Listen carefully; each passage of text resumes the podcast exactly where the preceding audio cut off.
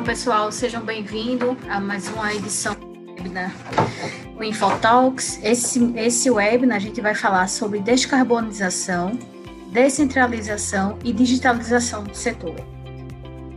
É só que vocês atentassem ao microfone de vocês para ver se o áudio vocês estão ouvindo perfeitamente a gente. Quem tiver alguma dúvida dificuldade pode falar aqui no chat ao lado é, também quem tiver sugestões, algumas perguntas para serem enviadas, mandem aqui para a gente, que ao final do webinar a gente vai abrir para essas perguntas. É, não lembro se eu falei, me chamo Nathalie Cardoso, trabalho aqui na Informa, um time de marketing, e eu espero que todos tenham um ótimo webinar. É, agora eu passo aqui a palavra para o Léo, Leonardo Cunha. Está ansioso para falar desse tema, né, Léo? Tô sim, Nathalie, tava querendo já falar há algum tempo. É, pessoal, bom dia, primeiramente, tudo bem com vocês? É, gostaria de é, que desejar assim, que vocês todos sejam muito bem-vindos. É, eu espero que todos estejam conseguindo configurar aí o, o Zoom, né? Para que a gente consiga escutar, escutar bem a gente. E se vocês tiverem algum problema, é, pode mandar mensagem no chat, certo? Que a Nathalie vai tentar ajudar vocês. É, eu vou, vamos, vou começando agora, então, para que a gente não perca muito mais tempo, né? Até porque a gente está muito próximo da hora do almoço, não quero que ninguém vá almoçar muito tarde, não. Então, como. Acho que a primeira coisa que eu devo fazer é me apresentar, né? Meu nome é o Leonardo Cunha, certo? Eu sou engenheiro eletricista e analista comercial da Informa. E para quem está se perguntando o que é que um, um analista comercial ele faz, é, basicamente eu sou quem fica estudando as necessidades né, dos nossos clientes e do, do nosso é, e do setor é, e tento criar um fit, né, com o melhor fit possível com as competências da Informa. A Informa Software é uma empresa, na verdade, que ela promove a transformação digital de várias empresas do setor regulado, né, principalmente no setor energético, e estamos sempre apoiados no conceito de evolução da maturidade da gestão. Para quem já nos conhece ou já assistiu o webinar passado, já deve estar mais familiarizado com esse tema, né? E assim, né, uma coisa que eu é, queria antes de tudo falar era por que eu escolhi o tema. Né? Então, a descarbonização, descentralização e a digitalização é, vou encurtar, tá certo? Vou chamar isso aqui a partir de, de agora de efeito 3D. É, é algo que eu percebi algumas mudanças, assim, algumas características do setor, já vinha há algum tempo, e eu, assim, eu me propus a procurar um pouco mais, assim, procurar mais informações, né, estudar mais sobre o assunto, e eu percebi que essa, o tema ficou muito popular. Assim, é, do ano passado para cá, a gente teve muitas palestras, muita conversa sobre o tema, e, inclusive, nessa semana, foi semana passada, eu cheguei até a participar de um webinar sobre o mesmo tema, né? Mas, porque assim, porque eu quis mesmo assim falar sobre o tema, porque falar de algo que está todo mundo falando. Primeiro de tudo, eu acredito que Informa, ela tem uma, uma, boa, uma boa opinião para acrescentar ao tema, porque, afinal, a gente está muito imerso no assunto, né? E eu vou falar mais, mais sobre isso no final. Mas outra coisa também é que né, nesses últimos webinars a gente teve uma interação muito grande da audiência, né? E uma coisa que eu gostaria de agradecer a vocês. E eu queria trazer um pouco dessa da discussão desse tema para vocês também, né? E além disso, né, além desses pontos, o que é que a gente pode trazer de novo? O que é que a gente pode agregar? Para começar, eu queria que vocês respondessem no chat com bastante sinceridade, certo? Se vocês estão preparados para a mudança que o efeito 3D traz para o setor elétrico e está tá trazendo para as nossas vidas.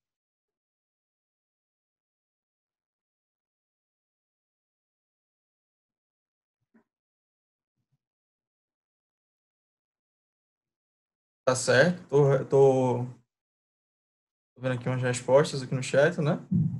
Certo, certo. Tá, tem, tem gente falando aqui que está se preparando. Tem gente que tá, é, tem, bastante gente está falando que está se preparando ainda para esse para para esse momento, né? Então, a primeira coisa de tudo, né, é que eu queria falar para vocês é que eu não estou falando de nada assim que tá vai acontecer no futuro, tá certo? É, eu até sinto informar, mas se você está achando que eu estou indo falar de algo que vai ainda acontecer, eu, eu acho que um pouco é assim, é um pouco uma quebra de expectativa, né? Mas, assim, tenha calma, tá certo? Porque ainda dá tempo de se preparar para o que está por vir e o que está acontecendo. É, e a gente saber, né, assim, para o que tá, para o que a gente precisa se preparar, eu queria antes de tudo assim fazer com que a gente entendesse assim o porquê essas coisas estão acontecendo da forma que estão. O que, é que nos trouxe até aqui, né? A primeira coisa assim, que a gente pode falar, principalmente a parte de descarbonização, acho que já está um pouco batido até o tema, é, como é um tema que está sendo muito falado, né? Eu vou tentar ser o mais sucinto possível aqui, tá? Mas o que a gente pode trazer aqui como o estopim da descarbonização foi a crise do petróleo, ou as crises do petróleo dos anos 70, né? E essa crise, essas crises, na verdade, elas nos trouxeram duas lições muito importantes. A primeira é que não dá para ficar dependendo do petróleo para tudo, e a segunda lição é que precisamos nos preocupar para o futuro. Foi a partir daí, dessas duas lições, que o sentimento de sustentabilidade começou a brotar na cabecinha das pessoas, né? Então, superando a crise, esse mesmo sentimento foi o que nos foi o que nos é, fez a começar a pensar, por exemplo, de ter carros mais eficientes.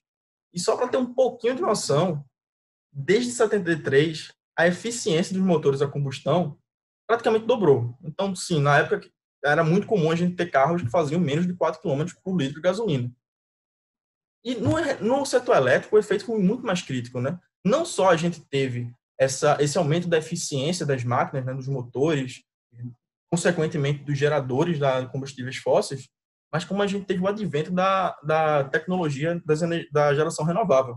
Então, a crise ela foi o catalisador da tecnologia que hoje é, que a gente hoje conhece na, na energia eólica, na energia solar, na energia de biomassa, e a gente precisou passar por isso tudo para poder chegar onde a gente está hoje, né? Outra coisa também, quando a gente vai falar de descentralização, a gente volta para o mesmo tema, a gente volta para aquele mesmo momento de crise do petróleo. Sim, de novo. Por quê? É, ao mesmo tempo que o pessoal ficou com, com, assim, com esse, esse receio, né, esse, esse susto que teve desse, da, da falta de petróleo, da falta de combustível fóssil, é, a gente estava vivendo assim nos anos 60, 50 e 60 principalmente, a gente teve um boom econômico muito grande, a gente teve uma industrialização muito forte, e na década de 70 o que aconteceu foi uma grande recessão. Então, a indústria brigava com o governo, né, brigava com a administração pública, para que encontrasse uma forma de contornar esse, é, contornar esse problema. E, assim, a administração pública, por ser algo muito grande, assim, tem uma inércia muito grande. Então, ela não conseguia ser tão, tão rápida, né? Então, foi quando começou-se a retornar as conversas sobre descentralização do Estado, né? E é impossível a gente falar sobre descentralização sem falar de Margaret Thatcher, por exemplo. Em, e entre as várias e famosas reformas que, que ela criou, eu gosto de destacar, a, obviamente, a abertura do mercado de energia. Né? Então, abriu-se a concorrência para o mercado da geração elétrica, da, da distribuição, da transmissão, e agora quem escolhia o rumo do setor elétrico não era mais o governo, né? não eram mais decisões políticas, era em sim o próprio mercado que decidia o rumo do setor. E assim a gente teve esse esse efeito um pouco mais tarde aqui no Brasil, que foi no, acho que na época do, do nosso presidente Fernando Henrique Cardoso, que ele já começou a implementar um modelo, teve algum teve um, um período assim mais transitório, mas é basicamente o modelo o, o setor elétrico que a gente conhece hoje, né? E a descentralização tem um papel fundamental, né, de capilarizar as decisões. E mais ainda que isso, né, oferecer a confiabilidade e agilidade das decisões. Os casos mais recentes que a gente pode perceber foi exatamente a geração distribuída, o aumento exponencial de geração distribuída que a gente teve no setor. E a digitalização, como é que ela fica nesse, nesse meio todo no setor elétrico?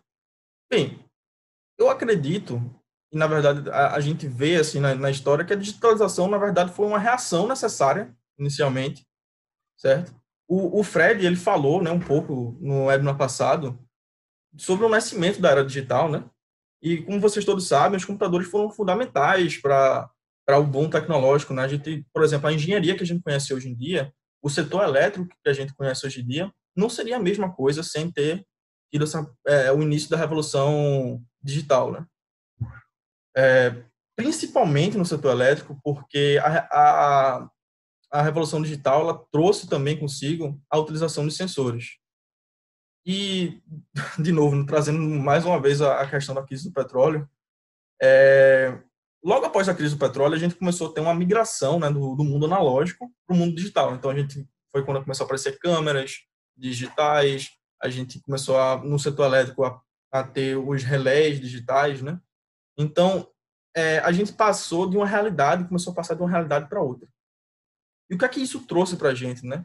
Aliado, obviamente, ao crescimento exponencial do uso de computadores e da invenção da internet, claro, como um meio de comunicação, isso mexeu muito, muito mesmo, com a economia e com o dia a dia das pessoas aqui no setor elétrico o que é que a gente, o que é que isso trouxe para a gente hoje, né?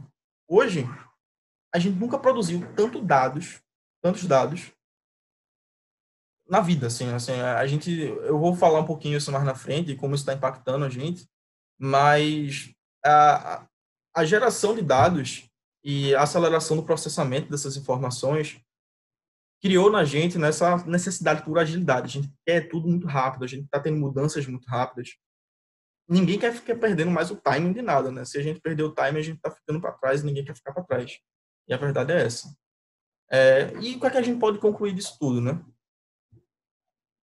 Eu vejo, e acho eu espero também que vocês tenham chegado à mesma conclusão que eu, que é que a descarbonização, a descentralização, a digitalização, na verdade, um acabou puxando o outro, né?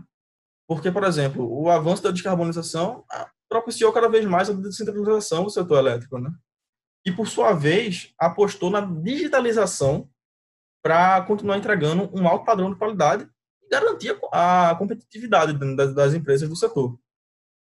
Mas a gente começa a perceber também que o efeito 3D não é algo assim só limitado para o setor elétrico, né?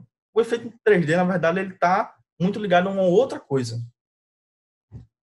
Na verdade, o, a reação, assim, o efeito 3D, na verdade, é uma reação do setor elétrico um movimento muito maior que está é, exigindo três coisas, né? Que é a sustentabilidade, a confiabilidade e a agilidade.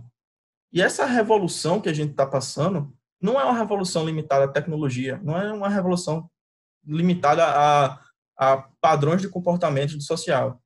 Ela influencia as esferas sociais, políticas, econômicas e por aí vai a gente não teria um efeito 3D se não estivéssemos cada vez mais preocupados em ter um futuro mais sustentável, instituições mais confiáveis e respostas cada vez mais ágeis.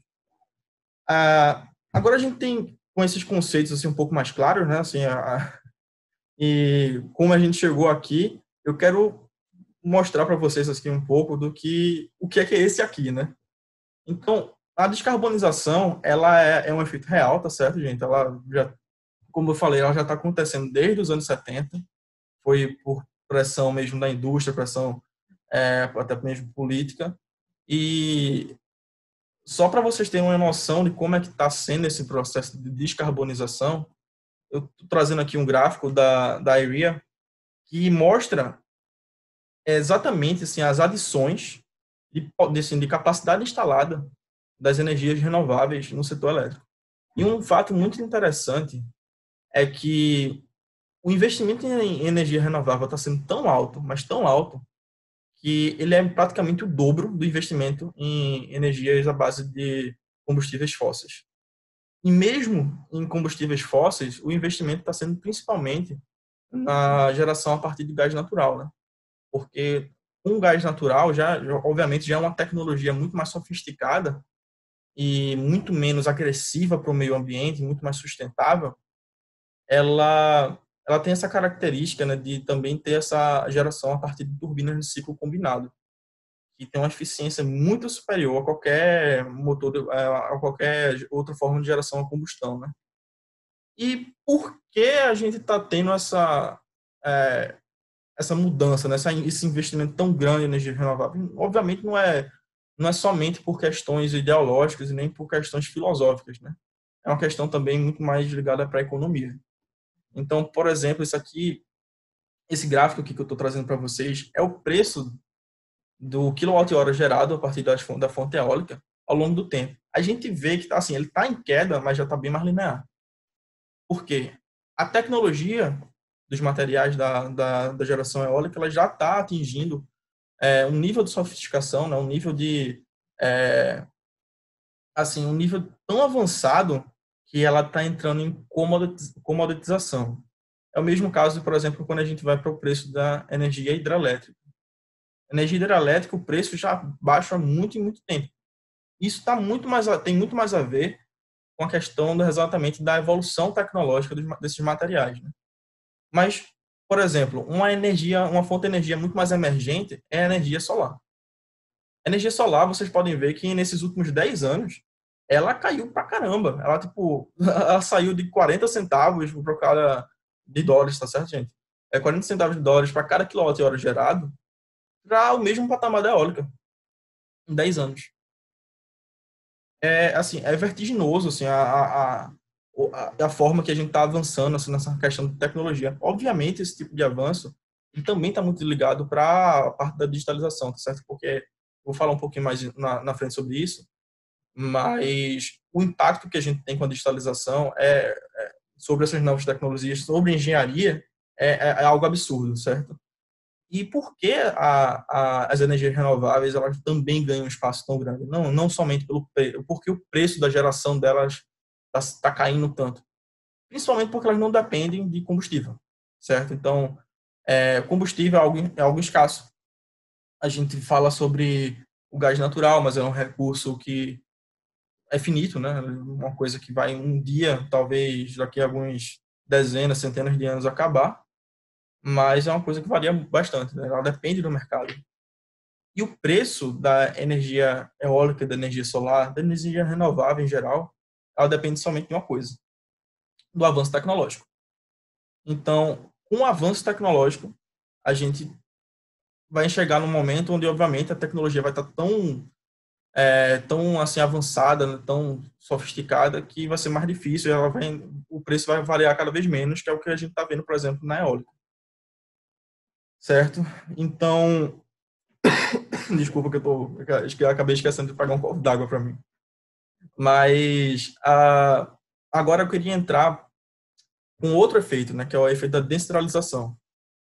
A descentralização está muito ligada, principalmente no nosso setor, à geração distribuída. Né? A gente, é, para vocês terem noção, assim, é, a gente avançou tanto em questão de é, do aumento desse segmento de geração, né, da geração distribuída, assim, principalmente nos estados de, de Minas Gerais, a gente teve realmente um protagonismo em Minas Gerais, assim, em questão do, da instalação de novas unidades geradoras.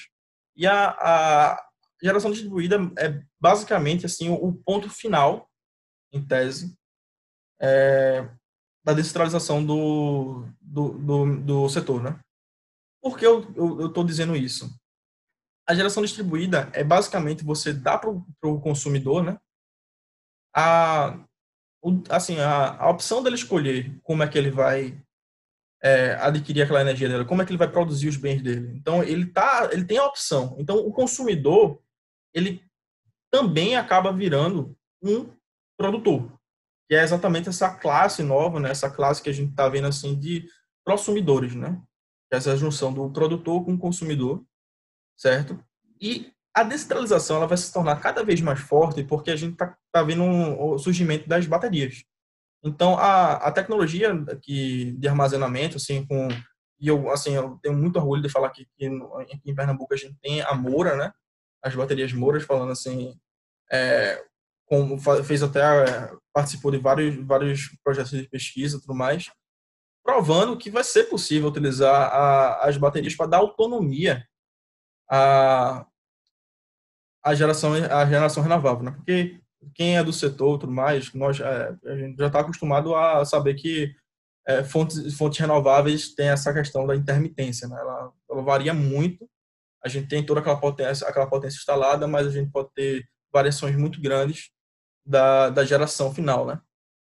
E uma outra coisa também é a questão dos veículos elétricos, que é bem alinhado com a, com a questão das baterias, mas os veículos elétricos, eles são é, eles têm uma característica muito particular que eu acho muito interessante também, que é você você pode carregar o seu veículo em um determinado horário, utilizar durante o dia e você pode plugar o seu veículo na rede para ele descarregar aquela energia que remanescente na bateria dele durante a noite. E a gente sabe que o, o, o período, da, o período da noite, que é normalmente quando a gente está em casa, é o período de horário de pico, né? E aí, com tudo isso, com todas essas, essas evoluções, né, a gente tem o advento das, das smart grids, né? Que é a questão mais sofisticada que a gente tem. E smart grid, hoje em dia, é a maior preocupação, tanto com a regulação, tanto quanto com os players do setor, é a questão da de como é que você vai fazer a gestão disso, né? Tá todos os consumidores ali é, tendo essa característica de consumidores e é, o, desculpa, tá, todos os consumidores estão nessa característica de produtores e tá todo mundo querendo fazer sua, é, gerar sua própria energia, todo mundo querendo comprar seus veículos elétricos. Como é que a gente gestiona isso? Então, é, a, a ideia de trazer o blockchain que é uma, um efeito da digitalização, tá certo? Mais uma vez, para a descentralização, é algo muito interessante, certo? O blockchain é muito utilizado na, nas criptomoedas, né? Mas trazer essa ideia de você ter as validações, principalmente para contratos, né? Você fazer a, você comprar energia, vender energia e você validar aquela coisa ali em tempo real e sem a necessidade de ter burocracia. E outras coisas também, né? A, os casos diferentes de uso de blockchain é, por exemplo, você controlar fluxo de potência na, na rede a partir de validações somente de blockchain. Então, eu acredito que agora a gente está vivendo um momento onde a regulação tem que correr atrás para poder acompanhar esse processo de descentralização, né? Porque a gente não pode ter uma regulação defasada, né? O Smart mesmo falou é, no, no webinar dele que a gente teve um processo muito recente né, de, de, um, de uma sofisticação da regulação, né, da, da, questão de, de um, uma evolução da regulação, uma evolução muito grande da regulação, mas eu acredito que ela tem que ter um pouco mais rápido para poder ficar lado a lado com esse com, com esses avanços né, que a gente está tendo no setor. E assim, a gente sabe que provavelmente a gente vai errar no início, mas, mas a questão não é você ter medo, assim, você tem medo de errar. A gente tem que.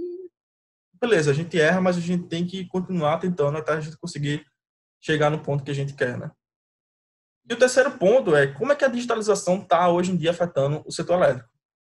E eu só tenho uma coisa a dizer, né? Que a digitalização é, resume-se a dados. Então, a gente está vivendo a era dos dados hoje em dia, porque, principalmente, esse gráfico aqui que eu estou trazendo para vocês é um número de dispositivos conectados em, forma, em escala global, né? Em 2000, 2018, a gente tinha coisa de 7 bilhões de dispositivos IoT, né? Que é, são sensores e, e processadores de, de fronteira, tudo mais ali, pegando esses dados e processando aqueles dados, trabalhando aqueles dados e enviando e fazendo essa comunicação a hora toda. E a perspectiva é que esse número triplique em cinco anos. É um pouco linear, assim, até vocês podem ver que a, a curva, ela, é, na verdade, ela tem uma característica até mais de reta, mas os efeitos disso, assim, por mais que a gente vá crescer em taxas lineares de novos dispositivos no mercado, a gente está um crescimento exponencial de geração de dados. Então, estima-se que em 2025 a gente vai chegar ao ponto de gerar 175 zettabytes, que são 175 bilhões de gigabytes no mundo. Então, é uma quantidade absurda de dados. E a gente sabe que, beleza, a gente tem todos esses dados, e o que, é que a gente faz com esses dados? A gente processa esses, dados e transforma dados em informação. E a partir dessas informações, a gente consegue tomar melhores decisões, precisas, e diminuir ou até eliminar a questão dos erros, né? Então, eu estava falando sobre a gente não ter medo de errar, mas quem sabe que daqui a poucos anos, né, como a gente está vendo, a gente vai acabar errando menos. Ou até parar de errar em certas circunstâncias. Mas uma coisa muito interessante da digitalização é que ela não é simplesmente a, um avanço tecnológico dos processadores e é, dessa questão do, dos dados. Né? Ela é também uma revolução no modelo de negócio das coisas. Esse outro gráfico que eu estou mostrando para vocês é a questão da monetização dos dados. Então, o setor elétrico, ele tem um, assim, por, por, ele ter essa característica, né, o Fred falou no, no webinar dele sobre ser um setor vanguardista, de ter utilizado sensores onde ninguém antes utilizava, de usar tecnologia onde antes ninguém fazia. Cara, a gente tem uma geração de dados assim absurdo. E a gente pode monetizar esses dados para dar informação para o setor e vender essa informação. A gente pode vender as informações, pode vender os bancos de dados. Essa é a questão da monetização. E estima-se que isso vai implicar num aumento, é, assim, até 2030, certo?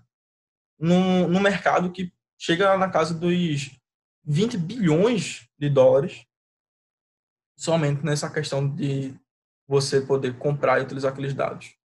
E o uso de dados eu vou falar um pouco mais na frente sobre isso, mas o, uso de dados ele tem um, um impacto muito grande é, na, produ na produtividade, não é na produção, na produtividade e nos custos operacionais como um todo, tá certo?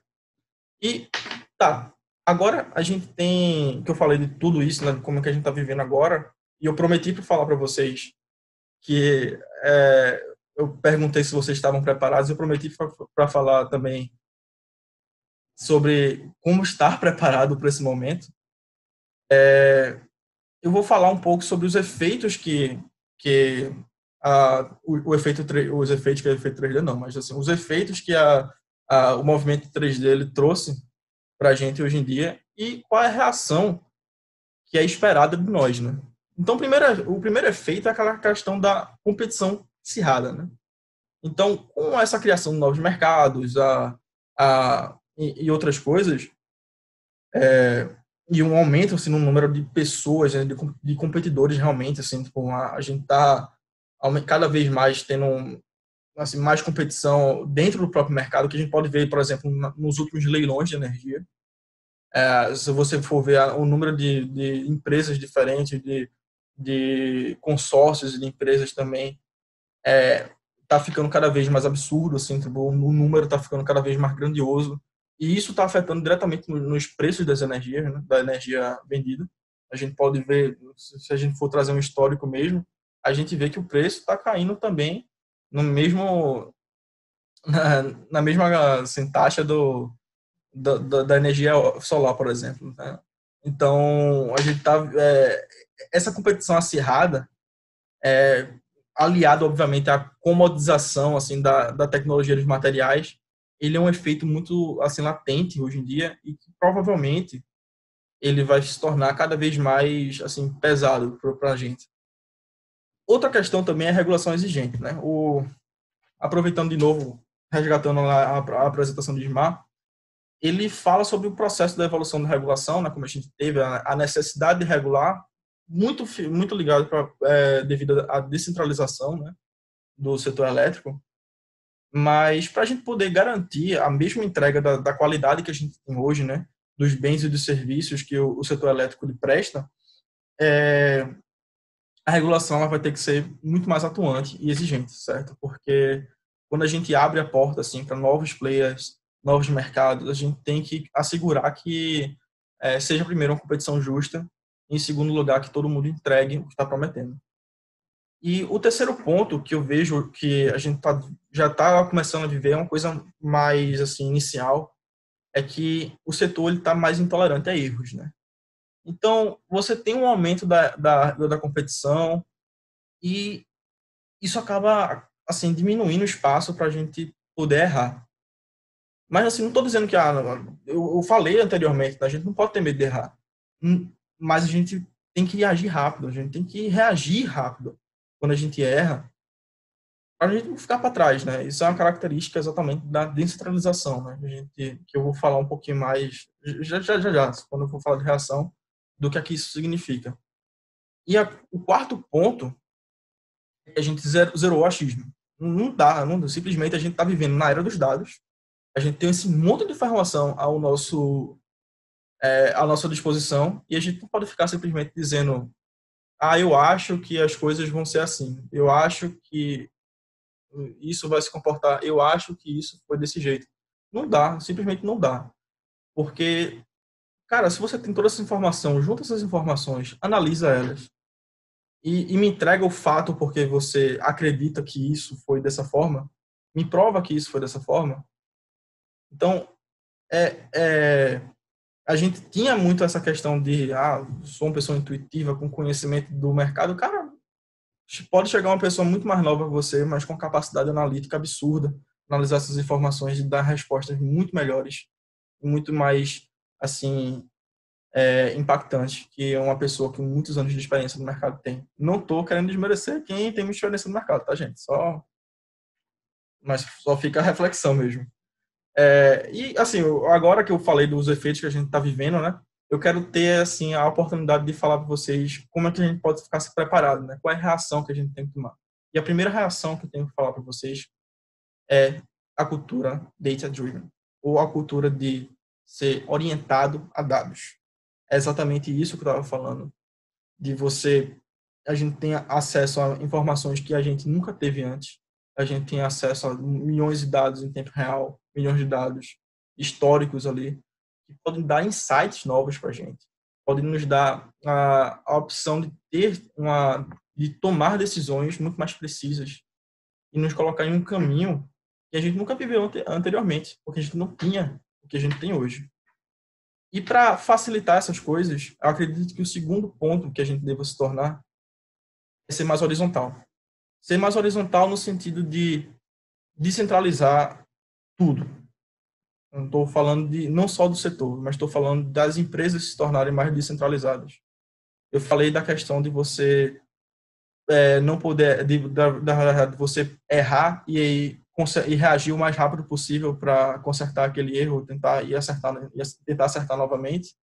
E a gente só vai conseguir isso se a gente tiver é, empresas mais, mais descentralizadas, mais horizontais. E a gente tem capacidade hoje em dia e eu vou falar mais um, um, um pouquinho mais na frente por que a gente tem essa capacidade hoje em dia de ser mais horizontal, por conta da, da, da digitalização. Né? A gente tem essas informações e a gente tem a capacidade de entregar para as pessoas para elas tomarem decisões é, é, por conta própria. O terceiro ponto é exatamente a agilidade. Né? Como eu falei, a gente não pode ter a mesma inércia que a gente tinha antes. A gente tem que ser ágil, a gente tem, a gente pode errar, pode até errar, mas a gente tem que mudar o mais rápido possível para a gente acertar o quanto antes. Mas é, desses três pontos, eu acho que, acho não, eu acredito, certo, pessoal, com base no, no que eu venho falando aqui para vocês e nas coisas que eu estava estudando, é, que com o advento da, da tecnologia, da, da digitalização, né, essa revolução digital que a gente está vivendo, a gente vai acabar digamos que assim, de, assim, botando de lado algumas algumas cara, assim, algumas habilidades nossas, né? A gente vai vai começar a perceber que a inteligência artificial faz coisas muito melhores que a gente. Mas acho que a nossa, acho não, acredito e tenho, assim, eu tenho visto que a criatividade é o que vai nos diferenciar no futuro já nos diferencia agora, né? A nossa capacidade de resolver problemas de formas, assim, diferentes e até mais, é, assim, pensando fora da caixa, né? Então, esse ponto de você ser uma pessoa criativa, de você ter empresas que trazem soluções criativas para dentro do setor, eu acredito que é o ponto mais, assim, mais interessante para a gente, né? E agora que eu estou falando do, do presente, né? Eu já falei tudo do, do que a gente está vivendo agora, o que, é que a gente deve estar tá preparado para o agora. Eu queria falar um pouquinho do futuro. É, e para falar do futuro, beleza, que é um pouco. Uh, o futuro sempre é uma coisa muito incerta, né?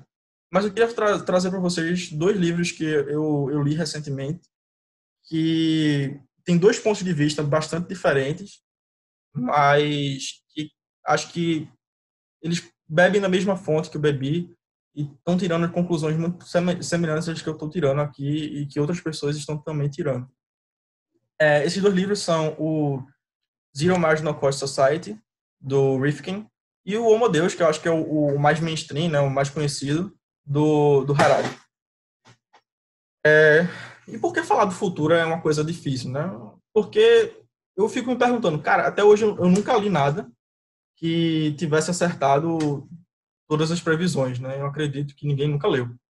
Também nada que acertasse todas as previsões, senão seriam muitas, assim, seriam, acho que seria até meio chato, né? Mas o Zero, é, o Zero Marginal Cost Society, do Rifkin, ele tem uma visão um pouco mais otimista, certo? E ele conta como um, a sociedade ela vai provavelmente chegar num ponto que a produção dos bens e dos serviços ela vai ter um custo tão baixo e até mesmo inexistente que as coisas vão ter que mudar. E a coisa, é, assim, o protagonista desse livro é o IoT, a internet das coisas, e a geração de dados. São os dois protagonistas. E ele comenta né, que a, questão de você ter esse aumento da competição, né, essa competição super acirrada, que eu vim citando até, a, a, anteriormente, ela se dá principalmente porque a classe dos consumidores, né, que são os, os consumidores produtores, elas vão ganhando é, uma, uma relevância tão grande que elas vão começar a competir com as, as empresas tradicionais, por assim dizer, né? E o outro, o outro livro, que é o do Harari, que eu, assim, eu, tenho, eu a minha opinião, tá certo, gente, que é um, um, livro um pouco mais pessimista, e o cenário que ele conta ali é um cenário que eu, até seria de um filme que eu gostaria de ver. Ele mostra como a digitalização ela vai tão avançada e tão enraizada nas nossas vidas no futuro que praticamente a gente não vai saber viver mais sem ter, por exemplo, a inteligência artificial ou essas informações o tempo todo na, na nossa cara para a gente tomar nossas decisões, né? É, e ele fala como vai ter extinção de empregos, os dados serão meio que nossos guias espirituais e essas coisas do tipo. Por isso que eu acho que o Harari é até um pouco mais excêntrico nessa questão. Mas o que esses livros tão diferentes eles têm em comum, né? Digitalização basicamente eles falam que a digitalização ela vai mudar o mundo. E eu falei né, que a descarbonização, a descentralização, a digitalização, elas estão é, sempre entrelaçadas, participando dessa, assim, elas estão sempre puxando umas às outras. Mas no passado, a descarbonização e a descentralização, elas puxaram a digitalização. Elas tiveram mais esse papel de a, a digitalização ser um, uma reação necessária àquilo ali a gente precisa da digitalização. Mas agora a gente tem o inverso. A gente tem a digitalização puxando tudo. Então, se o presente ele já é digital, o futuro ele vai ser ainda mais, certo? Então, a gente tem que estar preparado para esse tipo de realidade. Eu não sei, eu não posso dizer com certeza, né, como é que vai ser o futuro e como serão as coisas mesmo daqui a alguns anos, mas eu posso dizer que que assim, com toda certeza do mundo, que a era digital ela não está nem um pouco perto de acabar. E eu posso estar até assustando um pouco vocês e depois de apresentar todas essas informações, é difícil saber por onde começar, né? Mas eu vou dar uma dica. Antes que vocês, assim, tentem me instigar dizendo e, e falando, pô, esse slide de novo aqui, é, eu, eu quero dizer que esse slide ele resume bem o que a, a informa ela se apoia, o que ela acredita. Né? Não é para menos, porque a maturidade da gestão ela é, o melhor indicador de quais os próximos passos a gente deve tomar para qualquer tipo de transformação. E como eu falei no início, né, a Informa ela é, o, é uma líder na transformação digital de empresas do setor elétrico e no setor regulado. E, assim, a partir da transformação digital, a gente vê que a gente está aumentando gradativamente a maturidade da gestão de ativos dessas empresas. E, consequentemente, a maturidade da gestão dos negócios do setor elétrico, do setor regulado, como um todo. E é com, assim, é com muito orgulho que eu vejo que a gente tem feito esse, esse tipo de coisa e está dando certo, certo? A gente tem vários, vários exemplos aqui de, de clientes e de parceiros que a gente vem, vem trabalhando e a gente vê como esse tipo de transformação ela dá certo e garante sustentabilidade para o setor.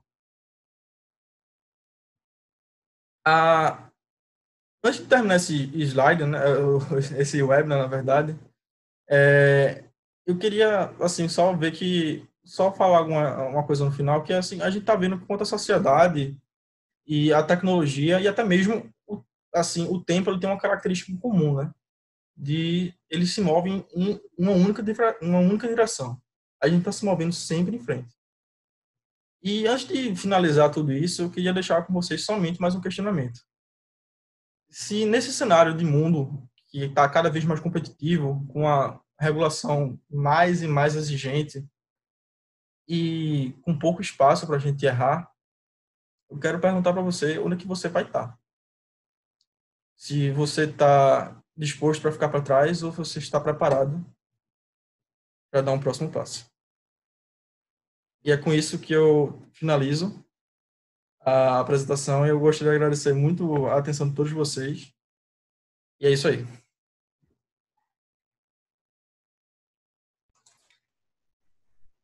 Perfeitas colocações, Leonardo. É, puxando um pouco do, desse assunto, nós recebemos aqui algumas perguntas. Eu acredito que não vamos conseguir responder todas, mas vamos tentar responder o máximo possível.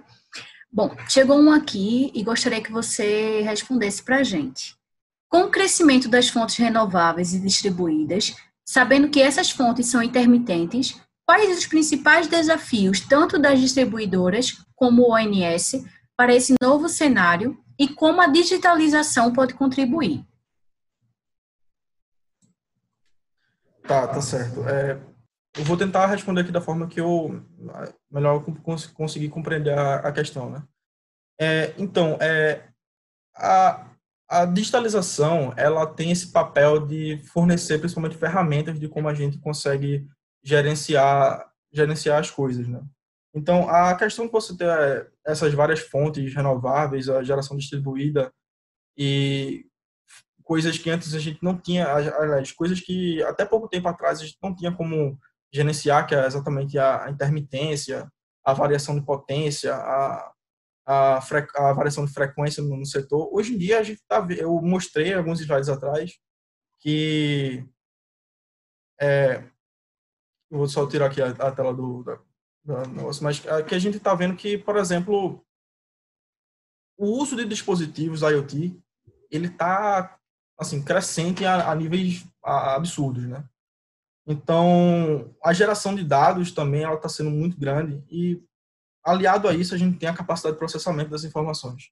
Então, você tem a automatização das decisões também, que é o que eu falei do blockchain eu acredito que na, a questão da digitalização até mais uma característica de, de descentralizar ainda mais, mas descentralizar não o setor, descentralizar as decisões. E aí a gente vai ter, um, por exemplo, uma transformação nesse modelo de, de operador nacional do sistema. A gente vai ver uma, uma, uma, uma transformação nas distribuidoras, por exemplo, também. Então, a gente vai acabar passando esse, a, o critério de decisão o critério das tomadas de decisão cada vez mais para a inteligência artificial, por exemplo. Perfeito. É, tem um outro aqui. Quais tipos de aplicações você vê viável para colocar a digitalização na prática em distribuidoras de energia? Sendo uma pergunta bem pertinente. É, eu acredito que o Fred, inclusive, no, no webinar passado, ele chegou até a, a, a entrar em, em, detalhes sobre uma aplicação bastante comum assim que a gente está vendo é, nas distribuidoras, né? É, a Informa, ela, por exemplo, a gente a gente desenvolveu há um tempo atrás a, o revisor de cadastro, né? que ele basicamente é um, um, uma inteligência artificial, um algoritmo bastante sofisticado, que ele ele identifica qualquer tipo de erros um, e qualquer tipo de uh, esqueci o nome da palavra, mas qualquer tipo de diferenças no, é, no cadastro dos ativos, né? Então a gente sabe que, por exemplo, as distribuidoras um, tem um cadastro de ativos é, bem feito, assim, realmente igual, a, refletindo o mundo real, é o que basicamente dita a remuneração da, da distribuidora, né? Então, o, que a gente tem hoje, né, que é a, é a prática da digitalização para as distribuidoras, é você entregar o máximo de valor possível para a distribuidora, que é aumentar a, basicamente a receita dela e, a, a, e diminuir os riscos de qualquer problema regulatório. Né? Então, o revisor do cadastro identifica qualquer tipo de erro e já entrega para você, olha, tá aqui, são esses erros, corrijam isso aqui. Ele já, inclusive, assim, a gente vê a sofisticação do algoritmo quando ele é a questão da descentralização, né? quantas pessoas você teria é, que passar para poder analisar aquele tipo de coisa, é, decidir se vai mudar isso ou aquilo outro no seu cadastro de ativos. E, e você tem um algoritmo que faz tudo isso para você, né? Ótimo. Entrando nessa questão, vamos dizer, financeira, também tem um aqui falando. É, você comentou sobre a diminuição dos custos das renováveis. Como a digitalização interfere na diminuição destes custos? É, eu falei que a, os custos das renováveis eles estão muito atrelados ao avanço da tecnologia dos materiais. Né? Então, por exemplo, é, eu quando eu introduzi o assunto de digitalização, eu falei que o setor elétrico e a engenharia como um todo, ela não seria a mesma coisa sem, sem a digitalização, né? Então, essa característica de você tratar os dados e garantir mais informações foi o que retroalimentou a, a assim, os avanços tecnológicos nessas, na, nesses materiais, né? Então, é análise de dados, são testes, são modelos computacionais que acelerou a, o avanço tecnológico e por consequência disso acabou diminuindo, por exemplo, os custos, né? Porque você não somente está é, tá fazendo materiais mais robustos e mais baratos, mas você pode aplicar esse mesmo conceito de digitalização, esse mesmo conceito de é, aprendizado contínuo para o seu meio de produção. Então, é, o conjunto de todos esses pontos é o que deixa o, a geração renovável cada vez mais barata. E a tendência ela, é que ela continue cada vez mais barata, porque ela só depende de, de uma coisa, que é a tecnologia de materiais. Perfeito. É, vamos fazer só mais um aqui para encerrar, também não tomar o tempo da pessoal, né, chegando ao horário de almoço. É, de que forma a Informa está acompanhando toda essa movimentação digital? é, essa onda do IoT, como que a Informa está preparada? É, eu vejo que, assim, é, voltando lá o slide que a gente está sempre falando, né, de maturidade, eu vejo que a, que a Informa, ela, ela revoluciona não só a questão da tecnologia, né, mas ela, ela revoluciona toda, assim, todo o processo interno da, da, das empresas como um todo. E estou vendo assim que, por exemplo, a, o IoT ele é mais, uh, posso dizer, ele é o que nos, nos fornece os dados, né? E a Informa tem a capacidade de pegar esses dados e lhe dar informações. A gente, eu dei o exemplo na parte das distribuidoras, mas a gente não só trabalha apenas com as distribuidoras, a gente está tá trabalhando com várias empresas reguladas, várias empresas, principalmente do setor elétrico, e a gente, a partir dessa informação, essa informação de qualidade, a gente provê a tomada de decisões cada vez mais precisas, né? Então, quando eu estou falando do espaço que você tem para errar, a gente te dá a oportunidade de ter uma reação muito mais rápida na, na questão do de você mitigar esses erros e você acertar cada vez mais e gerando obviamente para você esse aspecto de você ter um sucesso e ser cada vez mais competitivo. Perfeito. É, queria agradecer né, a presença de todos. É, algumas perguntas eu vou ter que responder por e-mail, porque não vai dar tempo de responder aqui. Mas também sintam-se à vontade para visitar a nossa página do LinkedIn. A gente está sempre soltando materiais sobre vários assuntos. Eu acho importante vocês lerem, até para vocês conhecerem um pouco mais das soluções da Informa, tudo que a gente vem desenvolvendo. É, qualquer dúvida, vocês também podem entrar em contato comigo por e-mail que vocês receberam. O Leonardo também vai colocar à disposição o e-mail dele. E eu só queria agradecer. Um bom trabalho a todos e até o próximo webinar. Obrigado, pessoal. Um bom trabalho para vocês. Um bom almoço né, agora.